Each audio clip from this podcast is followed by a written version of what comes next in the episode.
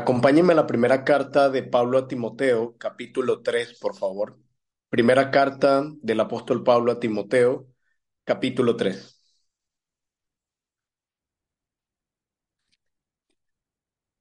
Vamos a mantenernos ahí en nuestras Biblias, Primera Timoteo, capítulo 3.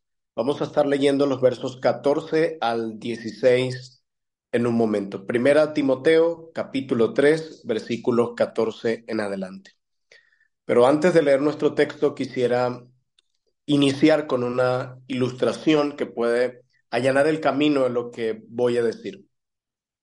Hay un museo muy famoso en París, que se llama el Museo de Louvre. Espero conocerlo ahora que visite Francia. Y es un museo muy reconocido en esta nación debido al contenido de ese museo. De hecho, se dice que tiene más de 1.100 agentes policiales, 1.100 agentes de seguridad cuidando de sus instalaciones y de todas las obras que están allí. Hay bóvedas, un sistema de seguridad de alto nivel, protegido por todos lados. Y la pregunta es, ¿por qué tanta protección? ¿Por qué y para qué tanta seguridad en ese museo en París? Bueno, la respuesta es la siguiente por el valor de las obras de arte que allí se encuentran. Esa es la razón por la que eh, requiere tanta seguridad y tanto cuidado, por el tesoro que allí se encuentra, por estas obras que allí se encuentran. De hecho, la obra más costosa que tiene este museo es una obra de Leonardo da Vinci que se llama Salvator Mundi, una obra que cuesta unos 450 millones de dólares. Y debido al valor de lo que está ahí dentro, debido a ese valor, debido a ese tesoro que hay allí dentro, por eso tenemos tanta seguridad y tanto cuidado en ese museo. Ahora la pregunta es, ¿en qué se parece un museo como este a la iglesia de Cristo? ¿En qué se parece? Porque como veremos hoy en esta meditación, la iglesia de Cristo también guarda un tesoro mucho mayor al que se encuentra en este museo. Ahora sí quiero que lean junto conmigo 1 Timoteo capítulo 3, versículos 14 al 16. Así dice la palabra de Dios. Esto te escribo, aunque tengo la esperanza de ir pronto a verte, para que si tardo, sepas cómo debes conducirte en la casa de Dios, que es la iglesia del Dios viviente, columna y baluarte de la verdad Indiscutiblemente grande es el misterio de la piedad. Dios fue manifestado en carne, justificado en el Espíritu, visto de los ángeles, predicado a los gentiles, creído en el mundo y recibido arriba en gloria. Pablo nos habla acá de la misión de la iglesia, de la esencia de la iglesia y del tesoro que guarda, protege y proclama la iglesia. Y lo primero que hace el apóstol Pablo aquí es describir la labor de la iglesia de Dios. Y nos dice en el versículo 15, para que si tardo sepas cómo debes conducirte en la casa de Dios. Y lo primero que dice el apóstol Pablo, inspirado por el Espíritu Santo de Dios, es que la iglesia le pertenece a Dios. Noten lo que dice Pablo claramente, cómo debes conducirte en la casa de Dios. La iglesia no le pertenece a ninguna denominación ni a ningún pastor. La iglesia es la casa de Dios, le pertenece a Él. Y esto debe estar estrechamente conectado y relacionado con la forma en la que vivimos y nos conducimos en la casa de Dios porque le pertenece a Dios. Pero es importante notar, mis amados hermanos, que el énfasis de Pablo no es decirle a Timoteo simplemente enfatizar que la iglesia es la casa de Dios. Pablo va a enfatizar algo más con respecto a la iglesia. Y dice más adelante el apóstol Pablo que la iglesia es la iglesia del Dios viviente, columna y baluarte de la verdad. Este es el enfoque del apóstol Pablo aquí en adelante. Pablo nos dice aquí en pocas palabras que es la iglesia La casa del Dios viviente es la iglesia quien tiene el deber y el llamado de proteger la verdad. A ninguna otra institución se le ha dado este honor. A ninguna institución se le ha dado este llamado. Solo la iglesia del Señor tiene el deber de proteger, de preservar la verdad. Recuerda la ilustración del museo en París, toda la seguridad y la protección que tienen debido al tesoro que allí poseen. Pues la iglesia de Cristo tiene un tesoro aún mayor y debe proteger este tesoro y ese tesoro es la verdad. Si alguien quiere escuchar la verdad, puede hacerlo únicamente acercándose a la iglesia de Cristo, porque solo la iglesia es columna y baluarte de la verdad. Y miren cómo Pablo lo ilustra en nuestro texto.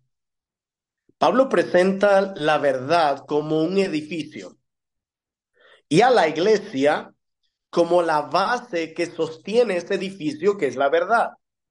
Entonces el apóstol Pablo dice que la iglesia tiene el deber de sostener y de proteger la verdad. Amados hermanos, muchas veces perdemos esto de vista, pero la iglesia existe para que la verdad permanezca firme. Y quiero repetir eso. La iglesia existe para que la verdad permanezca firme. Por lo tanto, la actitud de la iglesia con respecto a la verdad no es pasiva, sino activa. La iglesia tiene el deber de mantener firme la verdad. Y noten que el apóstol le dice a Timoteo, yo he escrito estas cosas para que sepas conducirte a la casa de Dios, que es la iglesia del Dios viviente, columna y baluarte de la verdad.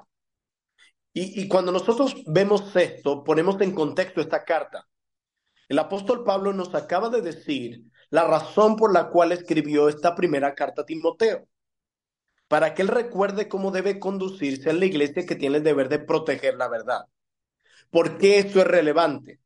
Porque cuando tú inicias la carta, esta carta, Pablo no comienza hablando de los requisitos de los obispos o de los diáconos. Pablo comienza hablando de los peligros de apartarnos de la verdad. Pablo comienza a hacer énfasis con la importancia de que Timoteo proclame la verdad, que traspase a otros hombres a la verdad, que vivan de acuerdo a la verdad. ¿Por qué?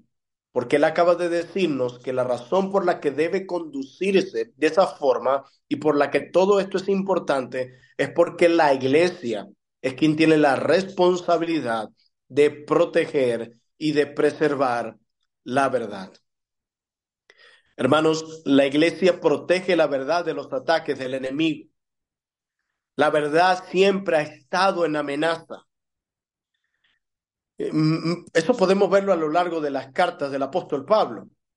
Cuando nosotros miramos uh, la carta a los Gálatas, nosotros vemos cómo la verdad del Evangelio es puesta en peligro. Cuando nosotros leemos la carta a los Filipenses en su capítulo 3, vemos cómo el Evangelio está puesto en peligro una y otra vez nuestro enemigo está y estará buscando destruir la verdad.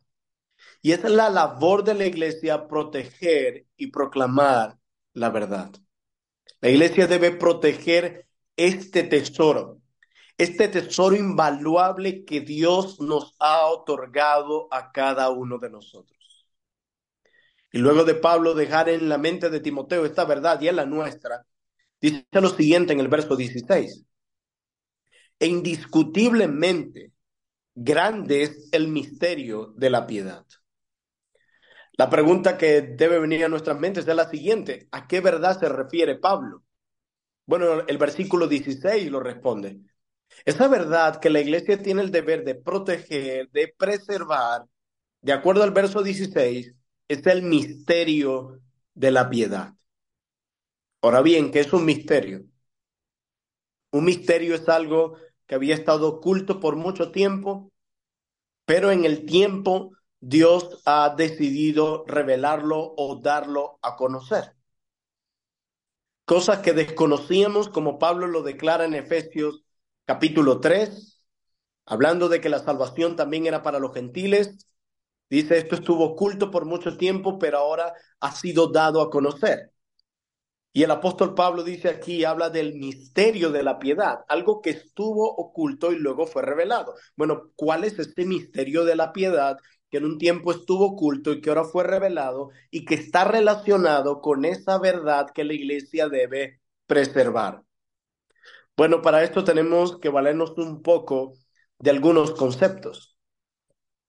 Para nosotros, ¿qué es la piedad? Cuando alguien nos pregunta, ¿Qué es ser piadoso o qué es la piedad? ¿Cuál es la respuesta que viene en nuestras mentes inmediatamente? Bueno, muy probablemente asociamos la piedad con alguien que se conduce correctamente delante de Dios. Y en un punto eso no está mal, como veremos. Pero cuando examinamos esta palabra en el griego, el significado de esta palabra está relacionado con lo siguiente. El significado de esta palabra piedad en nuestro texto está relacionado con buena honra o buena adoración. Buena honra o buena adoración. En pocas palabras, el misterio de la piedad es la forma correcta de adorar a Dios. Recuerden cómo entendemos piedad. Alguien que se conduce correctamente hacia Dios. Y cuando examinamos la palabra en su sentido original, está hablando de una buena adoración y de una buena honra. ¿Pero a quién? A Dios. Entonces el misterio de la piedad es, consiste en la forma correcta de adorar y de acercarnos a Dios. Ese es el misterio que había estado oculto por mucho tiempo y que ha sido revelado. Y la pregunta que debemos hacernos teniendo estos conceptos en mente es la siguiente. ¿Cómo podemos nosotros relacionarnos con Dios? ¿Cómo podemos nosotros adorar apropiadamente a Dios? Dar honra apropiada a Dios. ¿En qué consiste este misterio de la piedad? Recuerden, esto la iglesia lo preserva, lo cuida, no puede dejar que esto se distorsione. Porque esto es importante, porque es la forma en cómo los hombres pueden relacionarse, adorar y dar honra a Dios. Miren cómo inicia el verso 16. Dice, e indiscutiblemente. Lo que Pablo va a decir a partir de ahora es algo que no tiene discusión, es algo que es aceptado por todos nosotros. Y eso que es aceptado por todos nosotros, que está relacionado con el misterio de la piedad, es la única forma en la que podemos relacionarnos con Dios y adorar apropiadamente a Dios. Y ese es el tesoro que solo tiene la iglesia de Dios. Y comienza a describir este misterio de la piedad que nos enseña cómo relacionarnos con Dios. Y dice la parte siguiente del verso 16.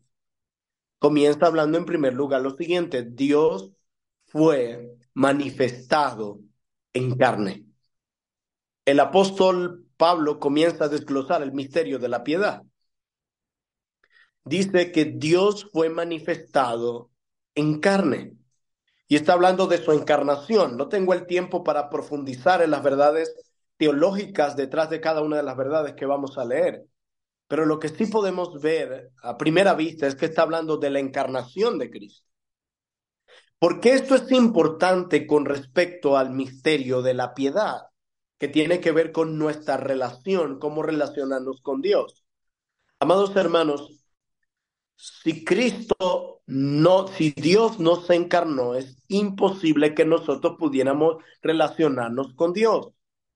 Nosotros adoramos o podemos adorar correctamente a Dios únicamente porque Él se hizo carne, tomando nuestro lugar, cumpliendo la ley, Solo así podemos relacionarnos con Dios.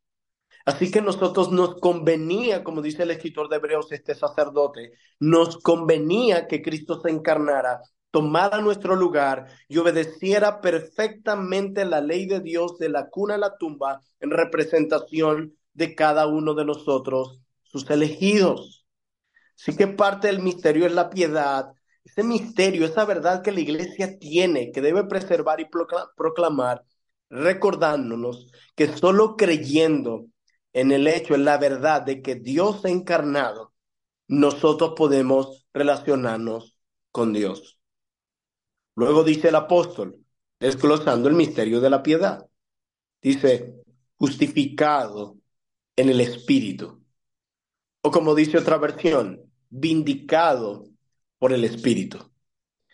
Y aquí hay diferentes opiniones, pero pienso en particular que Pablo está hablando de la resurrección. Ah, debemos hacernos una pregunta, ¿qué es vindicar a alguien? ¿Qué es ser vindicado? Bueno, podemos decir muchas cosas, pero en resumen podemos ah, apuntar a la realidad de que vindicación o alguien o vindicar significa salvaguardar la reputación de alguien. La pregunta es, ¿por qué tendríamos que vindicar la reputación del Dios encarnado? ¿Por qué razón el Espíritu de Dios tuvo que hacer esto? Pero nosotros sabemos por la Santa Escritura de que Dios se hizo carne y de alguna forma o en algún momento de su encarnación perdió su reputación. ¿Cuándo? En la cruz del Calvario, donde tomó el lugar de cada uno de nosotros los pecadores. Allí, de hecho, si usted luego tiene tiempo en casa, puede leer Romanos 1, del 1 al 4, y puede confirmar lo que estoy diciendo. La resurrección de nuestro Señor Jesucristo confirma que Él es el Dios encarnado y que contó con la aprobación de Dios el Padre cuando tomó nuestro lugar en la cruz. ¿Por qué la resurrección es importante aparte de la encarnación? Porque como dijo Pablo en 1 Corintios, capítulo 15, si Jesús no resucitó, vana es nuestra fe. Vana es nuestra fe, dice el apóstol Pablo. Por eso el misterio de la piedad que ha sido revelado y que solo la iglesia tiene, consiste en recordarnos y proclamarnos que solo podemos relacionarnos con Dios únicamente confiando en la verdad de que este Dios encarnado tomando nuestro lugar pero que al mismo tiempo fue vindicado por el Espíritu en la resurrección. Pero el apóstol añade algo más. Y dice, visto de los ángeles. Es otro punto en lo que ha habido cierta diferencia entre buenos hombres de Dios. Y no pretendo ser dogmático con respecto a esta posición. Pero en particularmente en mi persona, Creo que aquí se está refiriendo a los apóstoles. Un ángel que es, es un mensajero. Y hay otra razón que me lleva a pensar en que puede ser los apóstoles, por lo que viene más adelante en el texto. Dice que luego que fue visto de los ángeles, luego fue predicado a los gentiles y luego fue creído en el mundo. Luego que los apóstoles vieron a este Cristo resucitado, ¿qué fue lo que hicieron? llevaron estas buenas nuevas a los gentiles y de entre estos creyeron en Cristo. Y tomo prestadas las palabras del apóstol Juan cuando dice en su primera carta que él proclama lo que ha visto y lo que ha oído. Así que así se proclama este mensaje. Pero nos recuerda que este misterio de la piedad, que es la verdad que la iglesia protege y preserva, no quedó en el olvido, no, quedó, no quedó allí empolvada. No, esta verdad comenzó a ser atestiguada a todo el mundo, a los gentiles, como dice el texto. Y fue proclamada de esta forma porque no es un mito, es una verdad. Es de hecho la verdad que nuestro Señor Jesucristo, Dios encarnado y ha resucitado de entre los muertos. Recuerden piedad aquí en nuestro texto, la forma en cómo podemos relacionarnos con Dios. Esa es una pregunta que muchos hombres en algún momento de su vida se han hecho. ¿Cómo puedo yo, pecador, relacionarme con mi Creador? Esa respuesta, de acuerdo al apóstol Pablo aquí, solo la puede dar la iglesia. Solo a través del Dios encarnado, del Cristo resucitado, tú y yo podemos relacionarnos con Dios, el Padre. Y dice el apóstol luego que esta verdad fue predicada a los gentiles, fue creído en el mundo. Amados hermanos de pacto de gracia, nuestro deber es guardar este tesoro. Somos columna y baluarte de la verdad. ¿Cuál verdad? El misterio de la piedad. ¿Y en qué consiste? En el Dios encarnado y el cual ha sido vindicado por medio de la resurrección. ¿Por qué preservamos esta verdad? ¿Por qué proclamamos esta verdad? Para que el mundo sepa cómo puede relacionarse con nuestro Dios.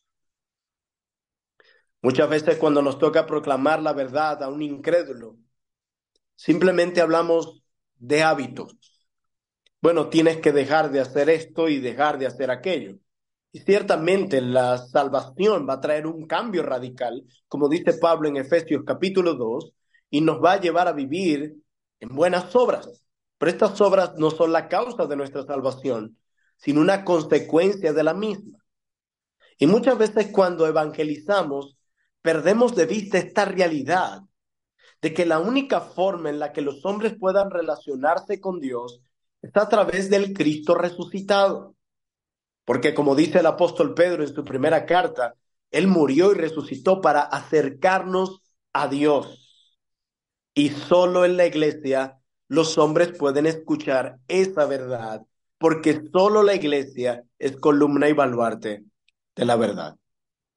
Pero en último lugar, dice el apóstol Pablo, recibido arriba en gloria. Qué hermosa es esta verdad. Ya hemos hablado de la encarnación, de la resurrección, pero ¿qué aspecto de la obra de Cristo te recuerda esta última parte? Bueno, sin duda alguna su ascensión. Nosotros constantemente celebramos la encarnación de nuestro Señor Jesucristo. Es algo maravilloso y glorioso en la que todo creyente debe regocijarse en esa realidad, en esa verdad. Y al mismo tiempo nos regocijamos cada semana y celebramos cada semana la resurrección de nuestro Señor Jesucristo. Pero con cuánta regularidad celebramos o damos gracias por la ascensión de Cristo. Porque de acuerdo a sus palabras, no las mías, de acuerdo a sus palabras en Hechos capítulo 1, el eh, Jesucristo nos dijo que a él le convenía ir. Era beneficioso para nosotros. ¿Por qué? ¿Por qué se tenía que ir? Porque ahora el Espíritu Santo vendría a morar en nosotros. Recuerdan piedad y perdónenme que sea tan enfático en esto. Pero alguien decía que la mejor, hay tres formas de predicar muy bien un texto. Y esas son repetir, repetir y repetir. Entonces, por eso quiero dejar estas verdades en sus mentes. Entonces, recuerden el misterio de la piedad. ¿Cómo podemos adorar correctamente y honrar correctamente a Dios? Bueno, ¿qué, ¿qué tiene que ver el hecho de que el Espíritu Santo venga a morar en nosotros con nuestra relación con Dios? Pues mucho, mis hermanos, muchísimo. Por la sencilla razón de que la morada del Espíritu de Dios en nosotros es uno de los puntos más altos de nuestra relación con Dios. Somos el templo y la morada del Dios viviente. Y eso es sumamente importante para nosotros. Este es el punto más alto hacia donde nos ha llevado la obra de Cristo. Ahora contamos con la presencia de Dios no con nosotros, sino en nosotros. Hermanos, el apóstol Pablo dice, ese es el tesoro que ustedes como iglesia tienen. ¿Con qué están relacionados estas verdades?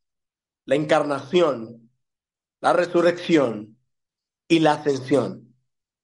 Están estrechamente relacionadas con las buenas nuevas de salvación están estrechamente relacionadas con el Evangelio de nuestro Señor Jesucristo. Ese es el tesoro, esa es la verdad que nosotros sostenemos. Recuerda cómo hace Pablo, habla de la verdad como un edificio y la iglesia como la base que sostiene ese edificio. Bueno, esa verdad es el Evangelio. Ese es el tesoro que solo tiene la iglesia. Ninguna otra institución se le ha dado este tesoro. Solo la iglesia. Solo en la iglesia los hombres pueden venir a recibir y a escuchar la verdad. Solo la iglesia tiene la respuesta a esta pregunta. ¿Cómo puedo yo, siendo pecador, relacionarme con Dios? Solo nosotros tenemos esa respuesta. Solo a través del Dios encarnado, que ha resucitado, que ha ascendido a los cielos y que ahora, por medio de esa obra, tenemos a su Espíritu morando en nosotros.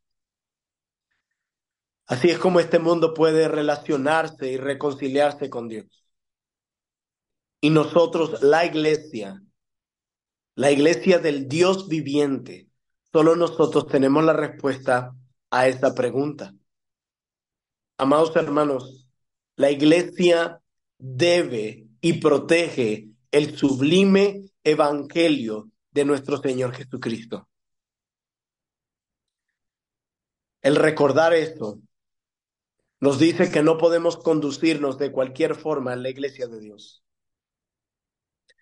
Cuando nosotros escuchamos esto, de que la iglesia es la casa de Dios, columna y baluarte de la verdad, que esa verdad es el misterio de la piedad, que responde a la pregunta de cómo los hombres pueden relacionarse con Dios y que solo la iglesia tiene esa verdad, nosotros debemos preguntarnos si nos estamos conduciendo en la casa de Dios conforme a ese tesoro que solo nosotros tenemos guardado.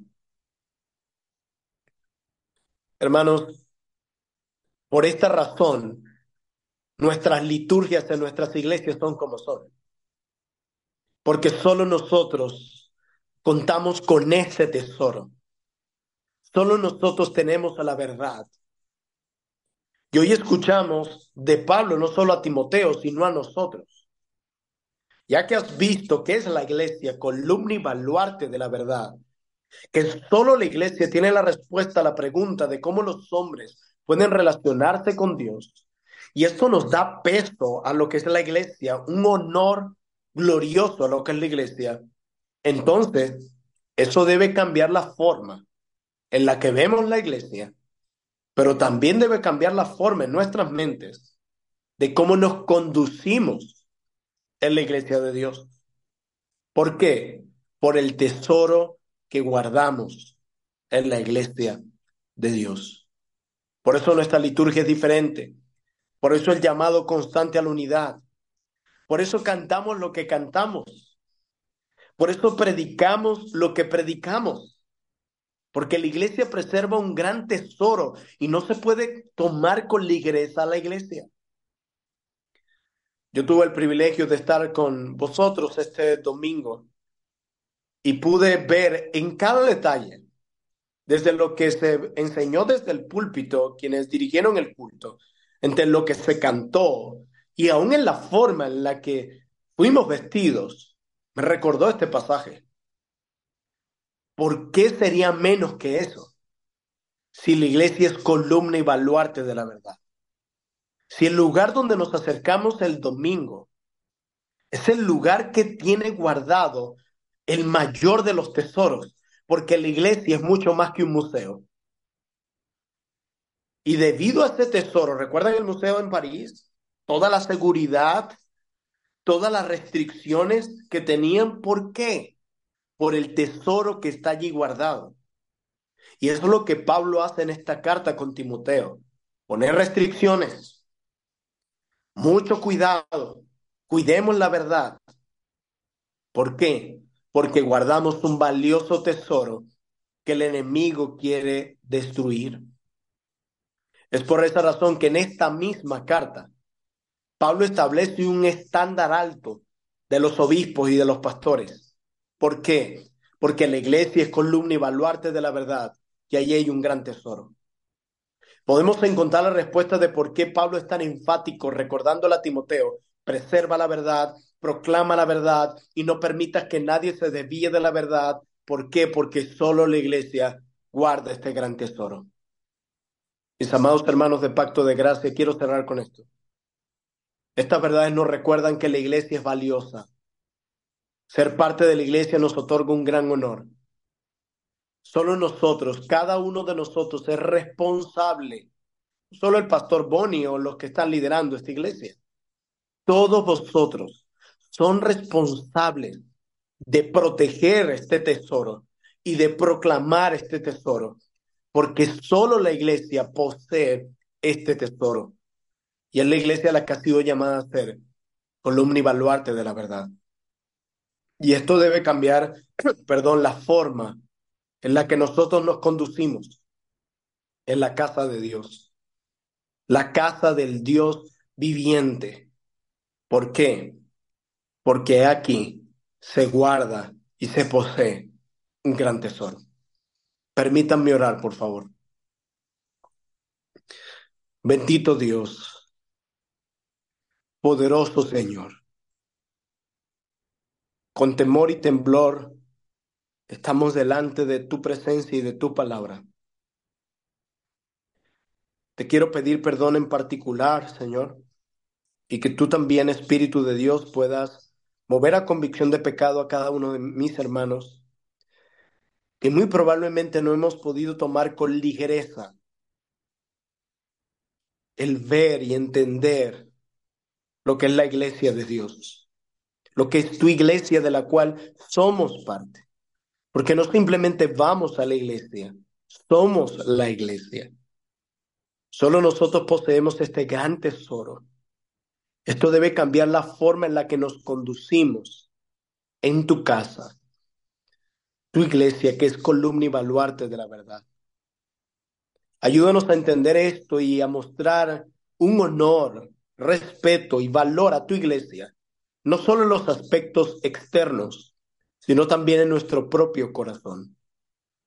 Que podamos proclamarle al mundo cómo pueden relacionarse con nuestro Dios. Porque es a la iglesia quien se le ha dado el misterio de la piedad. Hoy recordamos y damos gracias por tu encarnación, por tu resurrección y por tu ascensión.